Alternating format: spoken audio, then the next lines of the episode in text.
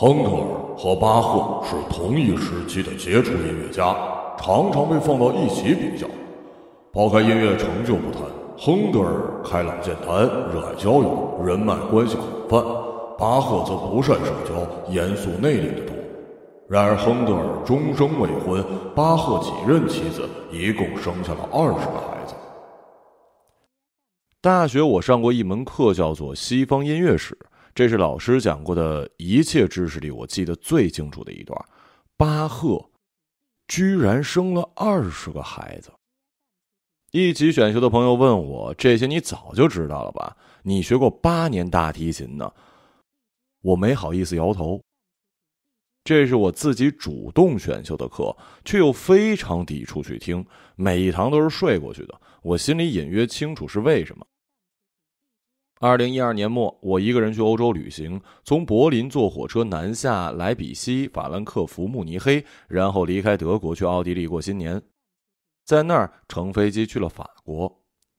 有欧洲旅行经验的好朋友劝过我，原属东德的城市呢比较严肃冷清，一个人去更冷清，不如把时间匀给慕尼黑或者是巴黎，莱比锡就不要去了。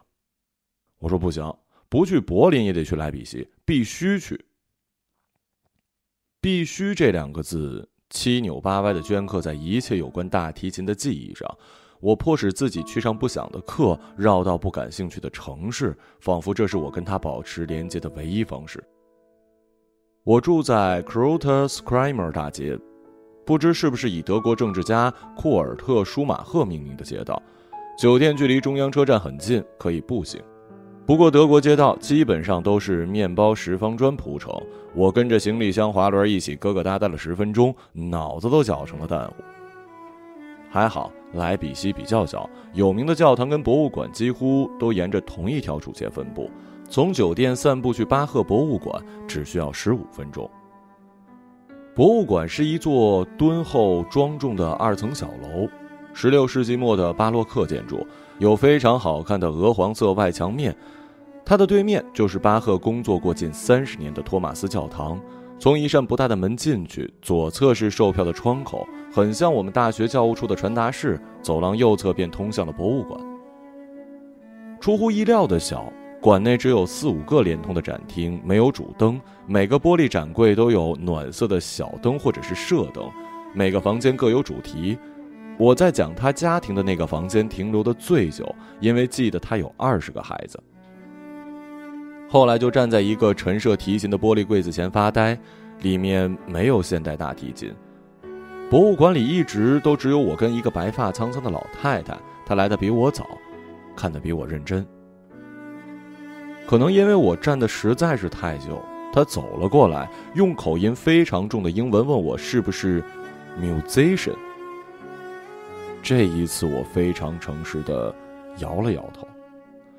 我告诉他，我学过八年大提琴，我学会“大提琴”这个词比苹果还要早。他惊讶而赞许的瞪大眼睛，蓝色的瞳仁很天真。It's you now？怎么可能呢？我最后一次练琴是十三岁，最后一次琴课，我走出市歌剧院的大门，爸爸叹气说：“这么好的琴，可惜了。”不可惜啊，劈了烧柴。我开心的不行。我妈妈开美容院的时候认识了一个来纹眉的女士，带着刚上小学四年级彬彬有礼的儿子。她说：“孩子的气质啊，要从小培养。我儿子学的是古典乐，大提琴，知道吧？不要去学二胡，凄凄惨惨的；也不要学古筝啊、小提琴、钢琴，学的人太多，竞争激烈。就学大提琴吧。我认识一个很好的老师。”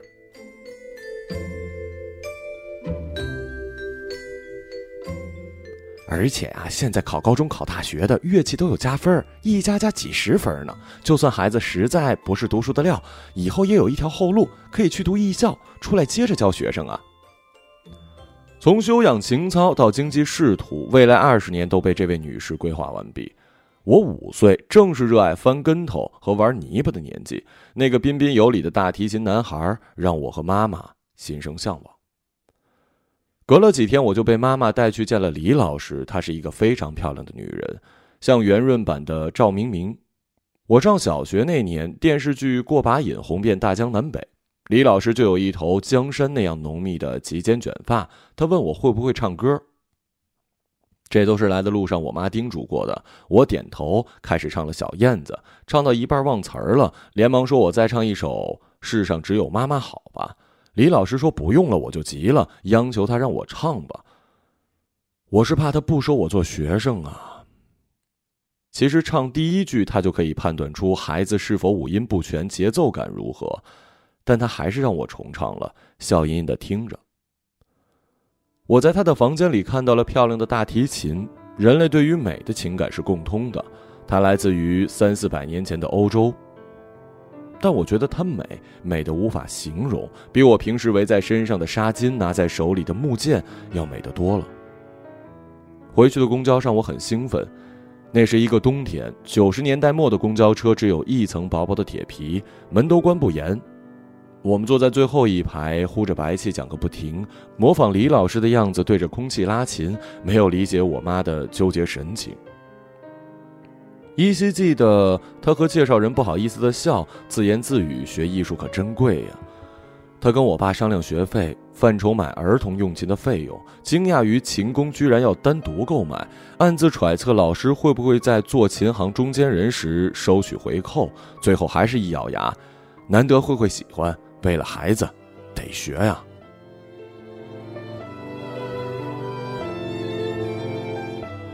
但我真的只是觉得她美，想让我妈弄一把给我玩过家家用。很多年以后，因为工作关系，我认识到了一个学习大提琴的少女，当然她比我优秀的多了。聊起共同的学琴经历，女孩坚定的说：“大提琴是她的生命。”真好啊！我想大提琴差点要了我的命。没有想到练琴是这么苦的事儿，四根琴弦细细的，早期却足以让小孩子的指肚通通鼓起来，更不用提后来学习拇指把位，大拇指侧面一个血泡接一个血泡，直到生磨出了厚厚的茧。经过很久的练习，才能稳定的运弓，不再发出锯木头一般的噪音。所以我小学的时候右臂就有结实的肱二头肌了，到今天还保持着清晰的线条。冬练三九，夏练三伏，夏天更遭罪一点，因为家里没有空调，琴身把位上被汗水浇得滑滑的。我第一次知道，原来人的手指头也是可以出汗的。因为衣服穿得薄，琴身后侧的圆弧就卡在胸口的位置。我连那儿都磨出了一个狭长的月牙形的茧，直到高中才渐渐的退淡。还有一些习惯一直跟着我，比如指甲长度不会超过指肚最上沿，因为会敲到指板上。但最苦的不是这些，是枯燥。当初李老师拉琴的姿态，或者说他本人的气质与相貌和提琴发生的化学作用蛊惑了我，但是我很快就发现，抱着琴的我自己只是一个木匠。新鲜感退潮，我只想扔了它，继续跟小伙伴和泥巴，而不是坐在那儿心算音阶第一遍、音阶第二遍、音阶倒数第五遍。决定让我学琴的是我妈。但每周接我去上课，平日在家看我练习的是我爸，我恨他仅次于琴。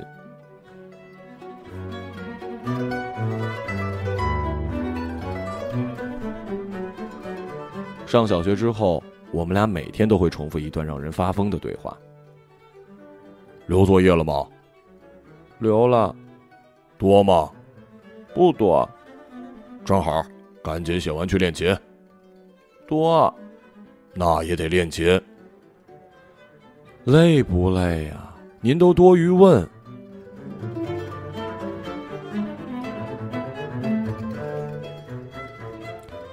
当然也有愉快的时光了。暑假我八点钟起床，吃完早饭开始练琴，中午十二点休息吃个午饭。我爸会带我步行去家附近的租书屋。这个时候他是一个好爸爸。我还上前一天的漫画，然后挑选一本新的带回家，继续练琴，直到五点。太阳还没落下，我们就会去江边的斯大林公园，那里有一个简陋的游乐场。我很喜欢他们家的蹦床，会把白袜子蹦黑了才肯下来。刚好落日，残阳斜斜的依偎在江对面的太阳岛，最后融化在黑色的林海里。晚上外婆家里的人都回来了，不方便练琴，我可以在小房间里尽情的看漫画。大家还只知道机器猫的时候，我已经看完了藤子不二雄的《叮当猫》和《宇宙猫全》系列，后来又读完了超长的《阿拉蕾》和《七龙珠》，为孙悟空没有娶阿拉蕾而非常难过。哆啦 A 梦的所有超长片我都看了，合上大雄与日本诞生的时候，我突然意识到，我热爱的是画画，我从小就喜欢画画，爱用连环画讲故事，我为什么没有去学画画呢？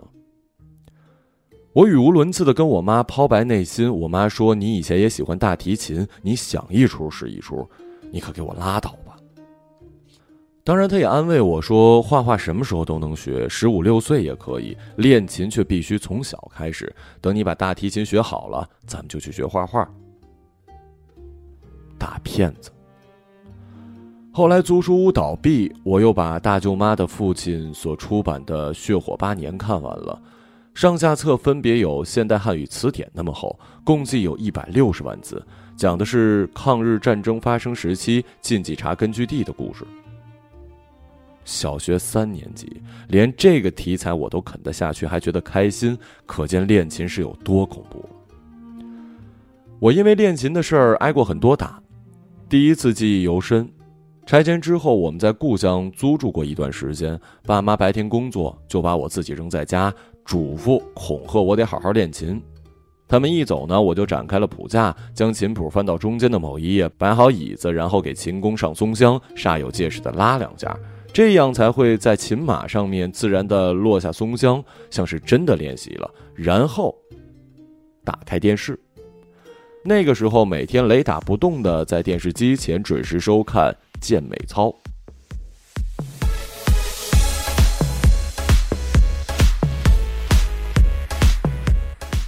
一群笑容灿烂的美国人带领观众跳健美操，每个人都带着浓重的意志片口音。还有一期是在搭建的甲板上跳，布景板是大海和蓝天中一动不动的海鸥。中途，一个穿了运动内衣的女人扮作美人鱼跳过来，领操男人夸张地说：“你看，美人鱼都来跟我们一起跳了，观众朋友，你不加入我们吗？”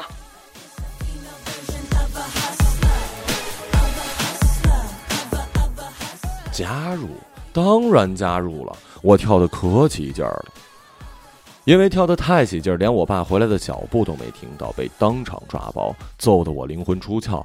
他们终于明白了，为什么每次李老师都说这孩子好像没练。这成了我的原罪。我爸妈再也不相信我。每次上课，我都要把上过一堂学的曲子演奏完给老师听。只要他说我练得不好，回家轻则挨骂，重则挨揍。我那时候对金钱没概念，是略大了一些才想通的。每周六一堂课，一小时一百，一个月要四到五百。而一九九六年黑龙江省职工的平均工资是三百九十块。我们家不富裕，而我在烧钱玩。大学我读的是商学院，毕业之后有朋友去香港做了 trader，和我抱怨上班时连口水都不敢喝，每一秒都是钱。我说我懂，我五六岁就懂，我被打怕了。坐幺幺三路从兆麟公园站下车，绕过公园，转入地段街，路过兆麟小学后门，再过两个路口，就到了哈尔滨歌剧院的门口。这是一段死亡之路。其实哈尔滨歌剧院是一座很美的建筑，建于一九五九年，是独特的木质结构。走廊的地面刷着暗红色的油漆，每个老师的办公室都十分宽敞，有一整面的欧式风格窗，木框刷着白漆，已经斑驳掉落，反而更有味道。每一层的举架都非常高，房间内的木质地板是质朴的原色，踢踏时会有笃笃的声响，伴随着隔壁的女高音花腔，有一种逃脱了时空的美。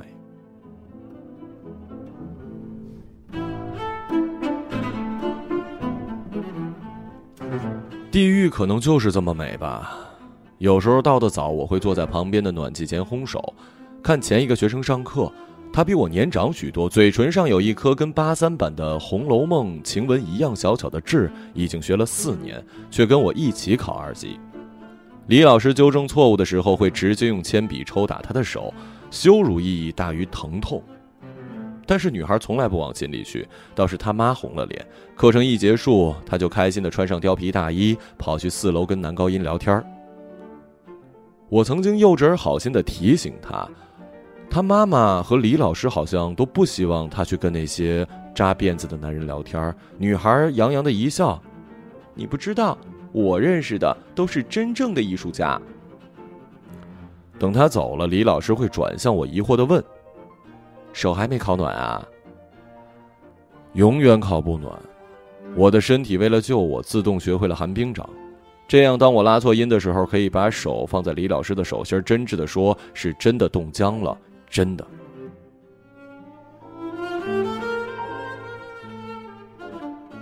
总体上来讲，我还是一个懂事儿的小孩儿。我是李老师最好的几位学生之一。他说我有天生的乐感，一点就透，又肯吃苦。其实主要是被揍的，细节处理细腻。而唯一的遗憾是我小拇指略短，没有达到无名指的第二节，先天条件不足。他甚至为了鼓励我学下去，迟迟没有按常规给我涨学费。在我的身量长足，可以购买正常的成人用琴之后，托关系弄来了一把古朴的旧大提琴给我。这把琴音色醇厚，颜色很美，直到现在还挂在我新家的墙上。当我结束枯燥的锯木头之后，才慢慢的理解了学琴的美妙与虚荣。对美的部分一直是懵懂的直觉，而虚荣才是我刻苦的动力。小学一年级，我可以练习最简单的小品，比如《农夫之歌》。某个下午，我突发奇想，一边拉琴一边给《农夫之歌》填了词，大概就是丰收啊、喜悦呀、农田呀、喜悦呀、很喜悦之类的。一曲完毕，听见掌声，我外公不知什么时候站在了房门口。我连续两年考过了中国音协的五级跟八级，进了少儿中心的民乐团。民乐是适合低音弦乐器的，所以一片琵琶。软二胡中间戳着我这几个大提琴跟低音提琴，排练时间很差，却没什么难度，还可以借此逃脱练琴，简直绝妙。我因为个子太矮，成了乐团的吉祥物，拖着大大的琴跟他们一起去演出《金蛇狂舞》、北京喜讯道边赛。每次去江边的排练场，我都可以途中买一个烧烤饼吃。焦脆金黄，两面刷着辣酱，撒一层薄薄的芝麻跟白糖，香甜中带着一丝丝甜，不卫生不健康，可却那么好吃。我以为乐团全是这么好玩的地方，这种认识持续到小学五年级，我加入了中学生乐团，它的名字叫中学生乐团，小学生也可以进。选拔很严格的，这种严格一方面是出于乐团本身的水平跟名气。每年的哈尔滨之夏音乐会，中学生乐团都是非常重要的演出嘉宾。我们统一穿着白衬衫和黑裙子上台，俨然一小片的艺术家。另一方面，则是出于乐团隶属的背景所能带给团员们的优厚待遇。全市最好的两所初中分别开设艺术特长班，在择校日益激烈的九十年代末，这是一条闪着金光的捷径。初中生在乐团服役满三年，中考时可以加五分。用家长的话来说，五分能甩掉多少人呢？这些优厚的条件是乐团曾经招揽人才、走向兴盛的源头，兴盛过后变成了隐患。为了择校加分，什么水平的学生都能找到门路加入。家长们各显神通，巅峰时刻，第一小提琴组至少挤了二十四人，大提琴组坐了八排，远超过三管乐团的编制啊！第一次排练《轻骑兵序曲》，中间一段颇有难度的小提琴合奏总是乱套，指挥老爷爷抓着两根弦都对不准，却还拉得尽兴的第二小提琴手气得摔了指挥棒。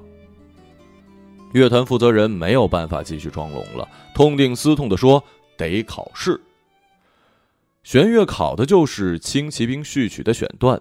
大提琴的首席呢是比我大四岁的姐姐，已经在这个乐团很多年，读的就是重点校的艺术班，再忍耐一年便可以拿到中考加分资格。我刚来不久，空降大提琴副首席，他看我从来就没有顺眼过，因为他的琴拉的巨烂。”这次考核让他如临大敌，通身无处发泄的怒火跟焦虑让他开始欺负我。每个周日下午排练结束，都是大厅里最混乱的时候。我们集体涌向仓库去归还公用琴。不知道究竟是那个缺心眼的设计，一整面的架子居然是小提琴摆在下面，大提琴摆在上面。我发育晚，小学不长个儿，五年级的个子比琴也高不了多少。首席从背后拍拍我：“你帮我们几个看一下琴啊，我们去个厕所就回来。”于是我乖乖站在那儿等。怀里一左一右各抱一只，脚边还躺着三只。等了很久，看到窗外面，他们几个背着书包，笑嘻嘻的手挽手走出了院子。他们都是一个班的。大厅都走空了，我气得发抖，踩在椅子上，颤颤巍巍将五把大提琴放回了架子。考试的时候，首席从小房间脸色苍白的走出来，我目不斜视的走进去，演奏表现几乎是报复性的好。我足足欣赏了两个星期首席的仓皇，其实我知道赢不了他的。结果公布，全场的座次一个都没变，大提琴还是挤了八排，第一小提琴还是二十四个。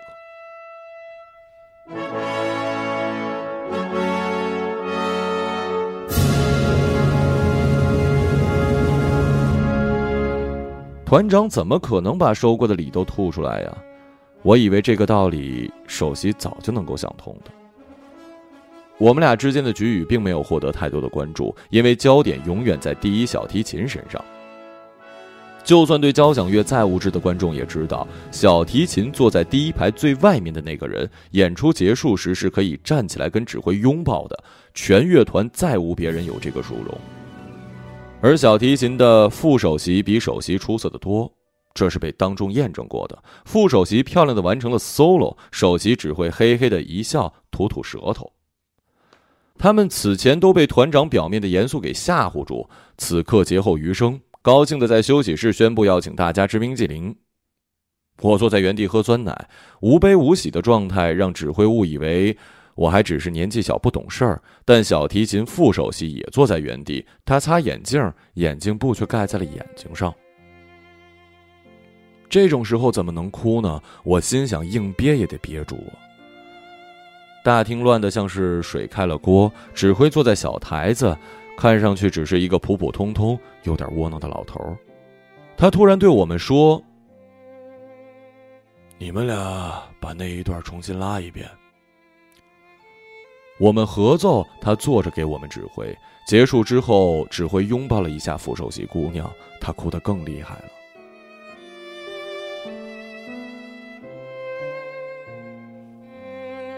我那时候已经在学巴赫的大提琴无伴奏组曲了。我曾经为了考级苦练过很多的奏鸣曲和协奏曲，技术上都比巴赫难。但巴赫是第一次让我在练琴时想哭的。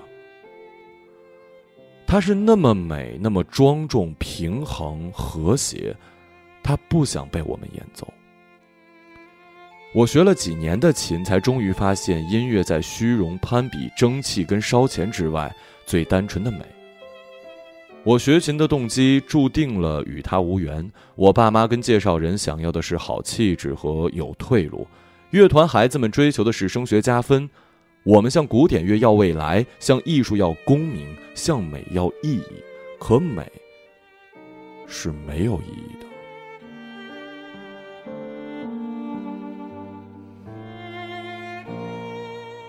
小学毕业前，我面临一个重大选择。李老师跟另外两位高徒在初中的时候分别考入了两所著名的音乐附中，脱产备考，背井离乡。两位师兄师姐比我大很多，在民乐团带过我。放假回家时，特意找我爸妈聊，知无不言，言无不尽，要准备好至少十几万，提前去拜考官为师，既是为了突击，也是为了意思意思。不管你琴拉得多好，这道程序总是要走。爸妈要做好两地分居一两年的准备，总要有一个家长要全程陪护。最重要的是，千万得想好了，这是一条不归路啊！我爸妈愁肠百结，本以为多年学琴已经是下了血本，只为换一条四通八达的路，没想到更大的坑在前面了。小学毕业的夏天，我顺利的考完了十级，得了一个招摇撞骗比赛的全国金奖。那个夏天，省里也办了一场大提琴比赛，虽然是省级赛事，其实含金量比我之前得到的奖项都高。最重要的是熟人多，省里但凡有头有脸的老师，手里但凡拿得出的学生，都送来参赛了。李老师让我在巴赫无伴奏组曲的序曲和节日的天山中选一首参赛，我选择了节日的天山。李老师很赞同。节日的天山是国内作曲家创作的，有新疆色彩，结合大提琴的音色，旋律很奔放、很热烈，有趣又好听，难度高又炫技，双八度、拨弦、轮指、连跳弓、连顿弓，杂耍似的。但我的理由其实只是，我不想演奏巴赫。比赛现场，我遇到一个熟人，他的老师来自于省内的大提琴世家，远比我的老师吃得开，各种比赛和表演机会手到擒来，任何圈子都需要人脉，乐器也不例外。但这个女孩身上没有任何的名师弟子的娇淫之气，刻苦的惊人，甚至到了用力过猛的地步，音准、运功利落，技术极好，极自卑。我们的老师会面就像是两只斗鸡，我们的关系却很好。比赛前，他偷偷跟我说，如果这次他能得第一名，他妈妈就会奖励他肯德基的汉堡。他演奏了巴赫的无伴奏组曲，他得了第一名，我得了第二名，我觉得很好。换汉堡比换别的好。巴赫在托马斯教堂排练唱诗班，也是为了混口饭吗？我帮我的爸妈做了决定，十级也考完了，到此为止吧。中学生乐团也不去了，择校的事情就算了，我可不想跟首席做校友。反正哪条都是不归路，普通初中也能好好的念书啊。后来断断续续又学了一年，李老师也不怎么收我的钱。我不记得究竟是哪天上了最后一堂课，也不记得自己哭了没有。离开前，在歌剧院一楼的收发室窗口注销学员证，老爷爷给小本本上盖上了作废的钢印，跟我说：“你刚来的时候还是小不点儿呢。”我走出大门，左手边是友谊路，伫立着儿童医院。我最怕学琴的时候，走到歌剧院门口都不想停下脚，恨不得直径冲进儿童医院里去住院。那些岁月一转眼就不见了，再一转眼，我拇指跟胸口的茧子也退得不见了。我十几年没有碰过琴，中途只有一次高一合唱比赛，我跟其他人一起带了乐器去给班级里伴奏，还没上台，弦就崩了。他也不想再被我碰吧。二零一一年，我终于辞了职，去杭州学画画。那里有中国美院，周边开满了高考美术集训班。我妈说的没错，真的有很多人可以用一两年的时间速成绘画，水平甚至足够考大学。画室里，我跟一群九四年出生的小孩挤在一起，因为他们喜欢公放音乐，我因此耳熟了 QQ 音乐三巨头许嵩、徐良、汪苏泷。晚上睡不着，我就一个人在河边散步看星星，对着手机里的估个星图，认认真真的定位和学习了所有星座。后来我止步于球体，老师比我大两到三岁，曾经带着小电驴带我去买话剧，最后带着小电驴把我送到了高铁站。别学了，你不是这块料，我也不是骗钱的人。他说我没才华的。我三岁开始涂鸦，巅峰水平十二岁，画的水冰月跟原版一模一样，当然是自以为的了，并把这个巅峰水平保持到了二十四岁。小时候我的愿望是拥有一间大房子，用途是里面装满白白的整齐的画图纸。我的愿望里从来没有过大提琴，我只想把它劈成柴。然而，我却想起六七岁时，我在家里拉着《农夫之歌》，高高兴兴地唱着自己填的词。夕阳的余晖洒在外公身上，他笑眯眯地夸我真有才华。我现在闭上眼睛还能听见。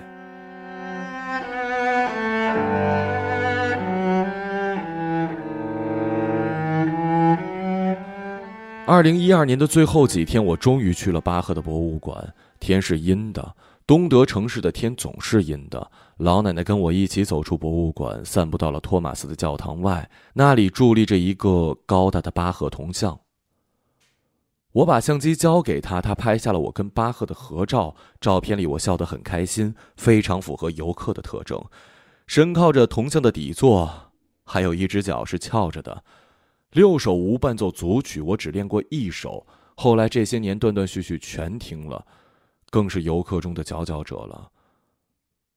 我整个童年都给了他，到最后，也只是一个游客。去年冬天，编辑跟摄影师朋友一起到海边给我拍新书的宣传片。我不善于面对镜头，拍了两天还是很僵硬，连走路的姿势都不对。后来摄影师说：“你不是学过大提琴吗？怎么不带来呀？”于是我把它们从墙上取下，纸板已经微微开裂，常用的把位因为多年的摩擦，黑漆褪去，露出一道道底色，四根弦全废了。旋钮都不敢用力拧，生怕它断了。这就是一道具嘛。我想当年没劈了它已经不错了。我换好衣服，坐在镜头前，摄影师让我随便演奏点什么，反正现场不收音，没调弦也无所谓了。他忙着找角度，我的编辑忙着玩手机，没人注意。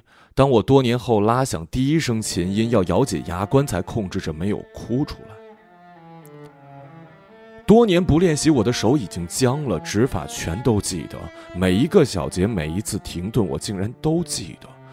摄影师赞赏的说：“琴真有用，你一下就自然了。”它当然有用，它带着我失去的一部分灵魂回到了我的身体。原来我一直都很爱他，他是我的负担，我的苦难，我急于甩脱的噩梦，却也给了我骄傲，给了我快乐。给了我窘迫又俗气的童年，原本不可能得到的美跟希望。我爱他，我学了八年的大提琴，我爱上他的时候已经太晚了。当年在离开博物馆前，我看到门口提供纸卡，让游客给巴赫留言。老奶奶鼓励我也拿一张，明知道自己跟他毫无关系，我依然在提头端端正正的写。亲爱的巴赫先生，二零一七年的新年，我重新开始练琴了。